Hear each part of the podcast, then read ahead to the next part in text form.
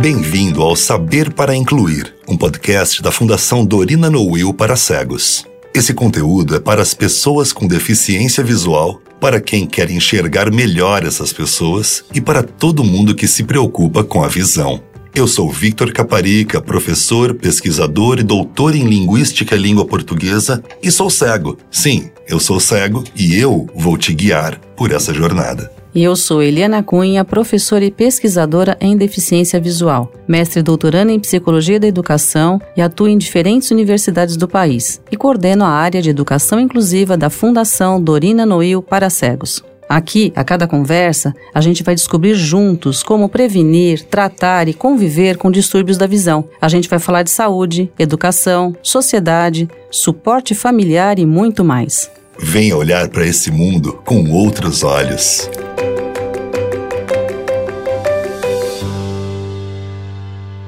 Vermelho, verde, amarelo, redondo, quadrado, macio, áspero, liso, elástico.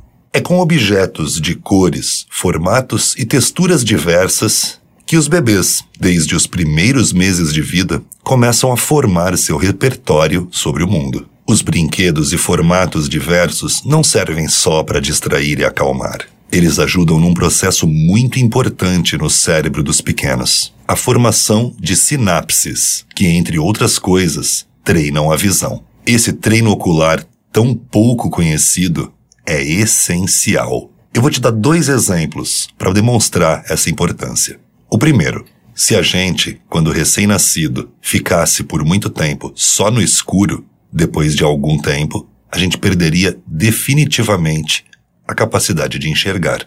E por quê? Porque faltaria estímulo. O segundo exemplo. Vamos pensar numa criança agora com estrabismo. O olho bom precisa receber um tampão. Para quê?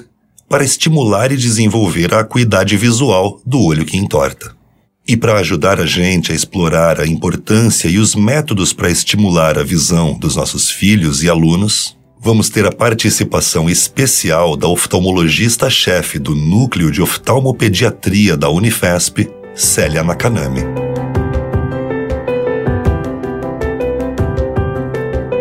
Eliana, começando do começo, hoje a gente vai falar de intervenção precoce. O que exatamente é isso? Intervenção precoce é um conjunto de procedimentos, de ações que temos que organizar e programar fazer realmente um programa de maneira a estimular a visão, e não só a visão, mas todo o desenvolvimento de uma criança que nasce com deficiência visual, seja ela cega ou com baixa visão. Então a gente chama um programa de intervenção precoce que deve acontecer até os três anos de idade, porque a visão, como a gente conversou no último episódio, ela se desenvolve até os sete anos de idade, mas nos primeiros anos ela é crucial, né? Uhum. Então você, se a criança nasce sem alguma alteração visual, basta que ela tenha os olhos abertos. Uhum tem a luz, pronto. Ele já ao olhar para as coisas, nós seres humanos, ao olharmos para os objetos, para as pessoas, já temos o nosso desenvolvimento visual garantido. É estímulo mais do que suficiente. É mais do que suficiente, não precisa fazer nada especial. Agora, se a criança tem uma deficiência visual, ela necessita dessa intervenção, ela necessita de procedimentos específicos em que eu vou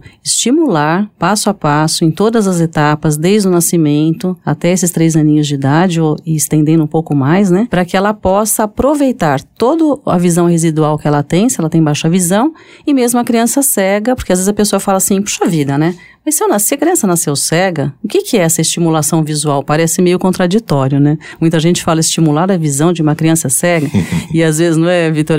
Os pais pensam assim, ah, mas então ela vai voltar a enxergar? É isso?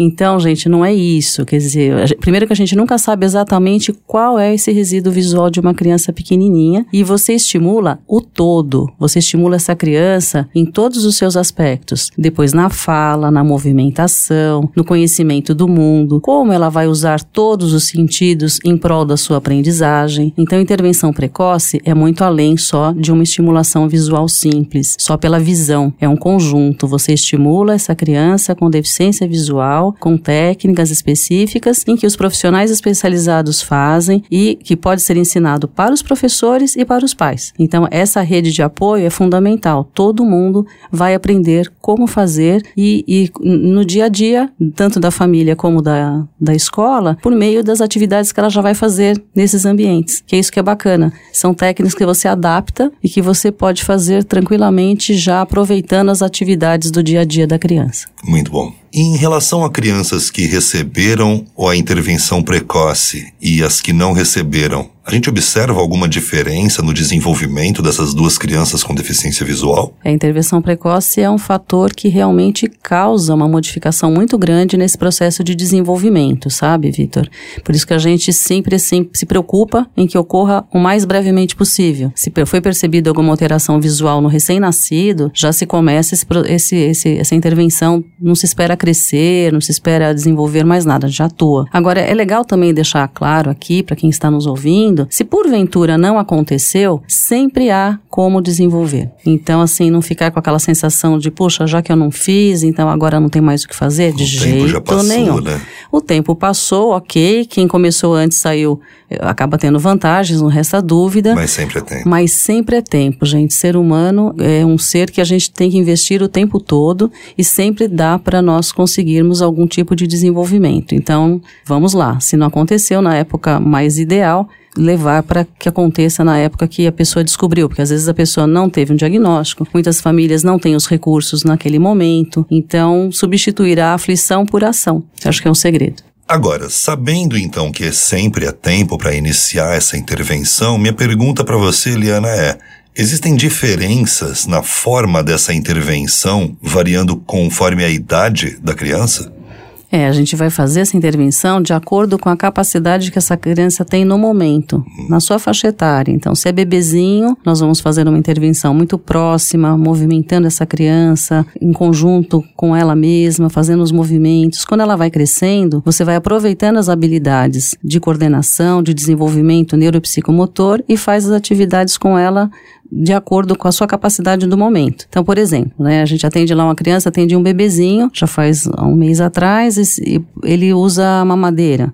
Então, é bacana, por exemplo, que a mamadeira tenha cores contrastantes, que tenha listras preto e branco para que seja estimulado, para que seus brinquedos sejam de cores vibrantes. Orientar os pais, por exemplo, que aproxime esses brinquedos bastante de, de, das crianças. E se a criança não enxerga, fazer com ela o movimento corporal. Então, são pequenas dicas em que você faz no dia a dia, na hora do banho. Então, uma criança que não enxerga, na hora do banho, você vai nominando as partes do corpo. Aliás, a gente faz isso com a criança que enxerga Sim, também, né? Pois é. Só que é, o que é mais fácil, ele está vendo a parte do corpo. Então, lembrar sempre, você vai pegar a mãozinha da criança, vai apoiar naquela parte do corpo, dar o um nome, passar o sabonete. Tudo isso faz com que ela vá se apropriando tanto do seu próprio corpo como do entorno, né? Então, você vai nominando assim, o sabonete, o que é o sabonete? Então, gradativamente, você você vai introduzindo no universo da criança o repertório do mundo e estimula simultaneamente a sua percepção e a sua capacidade de observação. E as crianças que têm o um resíduo visual, posicionamentos de cabeça, como que ela, em que parte, qual, a, qual movimento que ela faz para perceber os objetos e estimular exatamente esse campo visual que ela situa. Então tudo isso é percebido perceptível no dia a dia, na hora de uma alimentação, na hora de ofertar um, um objeto. E isso a gente estimula e ensina os pais e, da mesma forma, nas creches, nas escolas, que façam da mesma forma. Porque senão fica pensando assim, ah, uma criança com deficiência visual é um ser inerte, né? Que ela não vai conseguir, se, porque por si só ela pode ter uma movimentação a, a princípio mais caótica mesmo. Porém, com essa organização de estímulos, vai haver uma organização sensorial como um todo. Então a gente percebe que conforme conforme a criança vai ficando mais velha, o tipo de intervenção adequada vai mudando. Vai mudando de acordo com o próprio desenvolvimento e interesse. Né? Você vai observando a que ela chega e você oferta fazendo essas adaptações e estimulando essa criança da maneira mais adequada. Pouca gente sabe que os estímulos visuais e psicomotores se relacionam. Para entender melhor essa relação, a gente vai ouvir um áudio da oftalmologista Célia Nakanami a gente pediu para Célia falar um pouco sobre técnicas para compensar a falta de estímulos visuais em crianças cegas.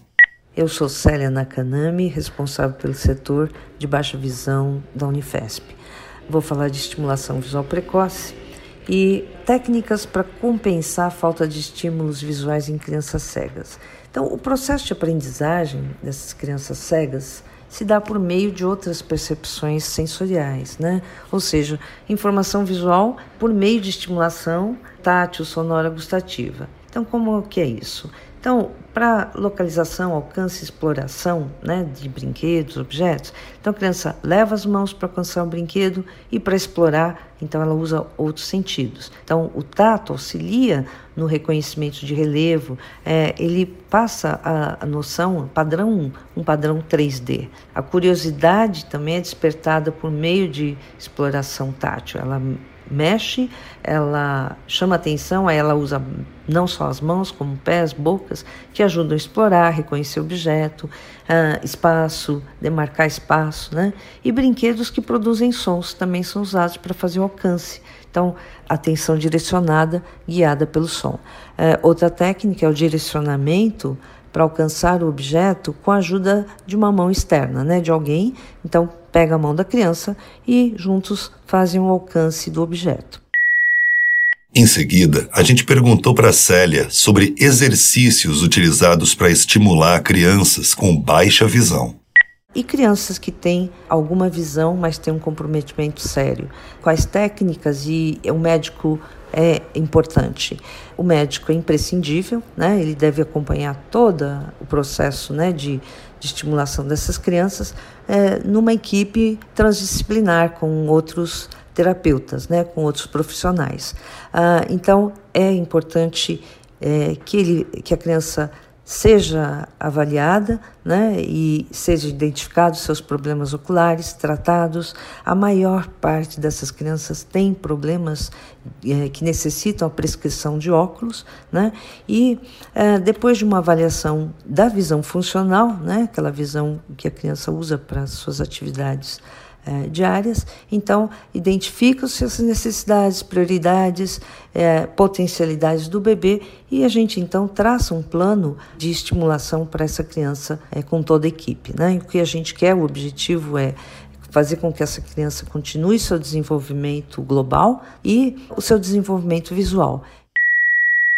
Olha, muito interessante. De tudo que a Célia falou, o que eu achei mais legal é essa questão da transdisciplinaridade, porque na militância dos direitos da pessoa com deficiência, um assunto que a gente sempre vem martelando é que deficiência não é doença e que, portanto, é um erro você entregar a pessoa com deficiência, sobretudo a criança com deficiência visual, estritamente na mão dos médicos e resolver que a medicina tem tudo para decidir tudo sobre essa criança. E é legal que ela vai trazer justamente esse lado de, olha, não é só o médico. Você tem toda uma equipe, né? Você tem outros especialistas que podem contribuir com isso, né? É isso mesmo, Vitor, porque o que acontece? Como acontece lá na fundação. Então, nós temos o profissional médico que faz, ratifica o diagnóstico, mas quem vai atuar de uma maneira efetiva em todo o processo de intervenção precoce são psicólogos, fisioterapeutas, terapeutas ocupacionais, que vão desenvolver esse programa de forma a propiciar que essa criança tenha um desenvolvimento pleno, né? E não só a criança, mas também se aporte à família. Porque se nós não atendermos a família, se a família não receber as orientações, a gente sabe que pouca coisa acontece. É verdade. E se a família tem que atuar diretamente e receber essas, essas orientações para que ela atue lá em casa mesmo, nas suas atividades, como a gente comentou. E não só família, mas também os, todos os profissionais que estejam com essa pessoa, professores, cuidadores, todas as pessoas envolvidas que convivem com essa criança, por isso que a gente chama a, a quem está com a criança criança, né? Uhum. Tem os pais, mas também tem as pessoas que estão diretamente envolvidas com a criança no dia a dia, porque essa é a chave do sucesso. Então é o atendimento médico, que ele faz o diagnóstico, faz as orientações, coloca o óculos se preciso, faz uh, os tratamentos clínicos necessários e o complemento fundamental é essa integração com essa equipe transdisciplinar que faz toda essa abordagem e promove esse desenvolvimento da criança. Legal. Agora, a gente sabe também que essa história de transdisciplinaridade precisa ter algum limite, porque a gente vê muito por aí, por exemplo, matérias como X exercícios que você pode fazer para estimular o seu filho, né? Eu me pergunto, como a gente pode olhar para isso de maneira crítica para saber quais exercícios desses são realmente importantes numa intervenção e quais só estão tentando estimular processos que ocorreriam de maneira natural? Essa pergunta é bem legal porque é uma tendência da atualidade, né? Então, por meio da internet, a gente tem assim uma chuva de informações, né, Vitor? Assim, vem para todo lado. Se Sim. você clicar uma palavra, vem, a gente até se perde qual que é o abo primeiro para poder e, e, muitas vezes são contraditórios, Sim, inclusive. Uma chuva de informações. Informações e desinformações. Exatamente. Como é que eu sei se é uma informação ou uma desinformação, como você bem colocou? É realmente buscando profissionais especialistas, quer seja em clínicas particulares, quer seja em instituições, enfim. Se você não embasar, aliás, isso vale para tudo, né? Que tem na internet. Se você não filtrar pelos profissionais que realmente entendem do assunto, você não chega ao conhecimento de verdade. Então, é assim, pais que também nos ouvem, professores, a dica é: tem alguma orientação específica? Tem que receber do profissional especializado em deficiência visual. Então, ele vai balizar a necessidade, enfim, aquilo que realmente precisa, porque senão você fica também com aquela criança. Isso acontece muito também, viu? Crianças que têm deficiência visual, inclusive, as que não têm também, mas as que têm principalmente, na ansiedade de eu preciso desenvolvê-la bastante, a gente acaba esquecendo de dar para ela uma vida comum, né?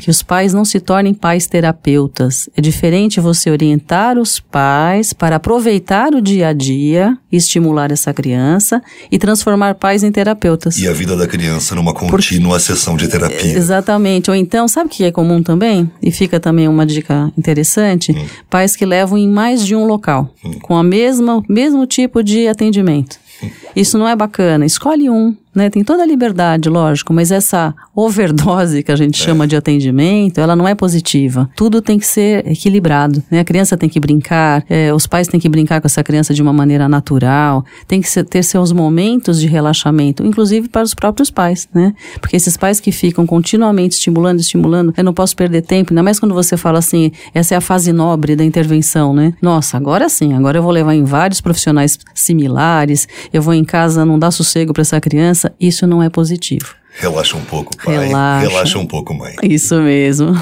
E nesse processo de transdisciplinaridade, como ficam os professores? Então, da mesma forma, em relação aos pais, eles vão receber orientações e fazer aquilo que eles fazem com as outras crianças daquela faixa etária, só que de uma forma atenta à questão da, da perda visual. Então, se você tem, essa família recebe informação, recebe o aporte do, de um profissional especializado, ele também vai orientar esse profissional da escola. Né? E muitas vezes os pais são a principal ponte entre todos eles. É, até porque, como você comentou, né, os pais muitas vezes passam uma parte, principalmente durante a semana, durante os dias úteis, uma parte pequena do dia com os filhos, enquanto o professor, muitas vezes, passa a maior parte, né? Exatamente, é uma, é uma realidade atual. Desde muito cedo, as crianças já estão inseridas no ambiente escolar, nas creches, nos espaços de educação infantil. Então é importantíssimo que todo esse corpo de, de profissionais, educadores, recebam essas informações, essas orientações, porque eles vão ver também que é possível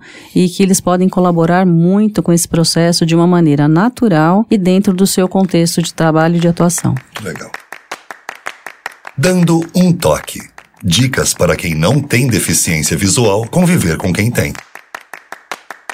Sempre avise para a pessoa cega que você entrou em um local ou que você chegou a uma reunião de amigos ou outro evento social do qual você está fazendo parte. Chame a pessoa pelo nome para que ela saiba que você está falando com ela e não saia sem antes avisá-la que está saindo. É humilhante e frustrante perceber que se está falando sozinho.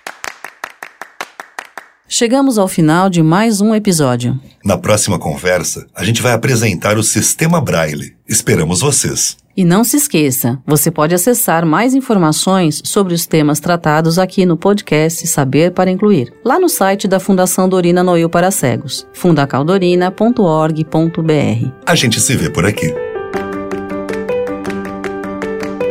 Saber para Incluir é um podcast da Fundação Dorina Noil para Cegos, em parceria com o B9 e com o apoio da Secretaria Municipal da Pessoa com Deficiência da Prefeitura da cidade de São Paulo.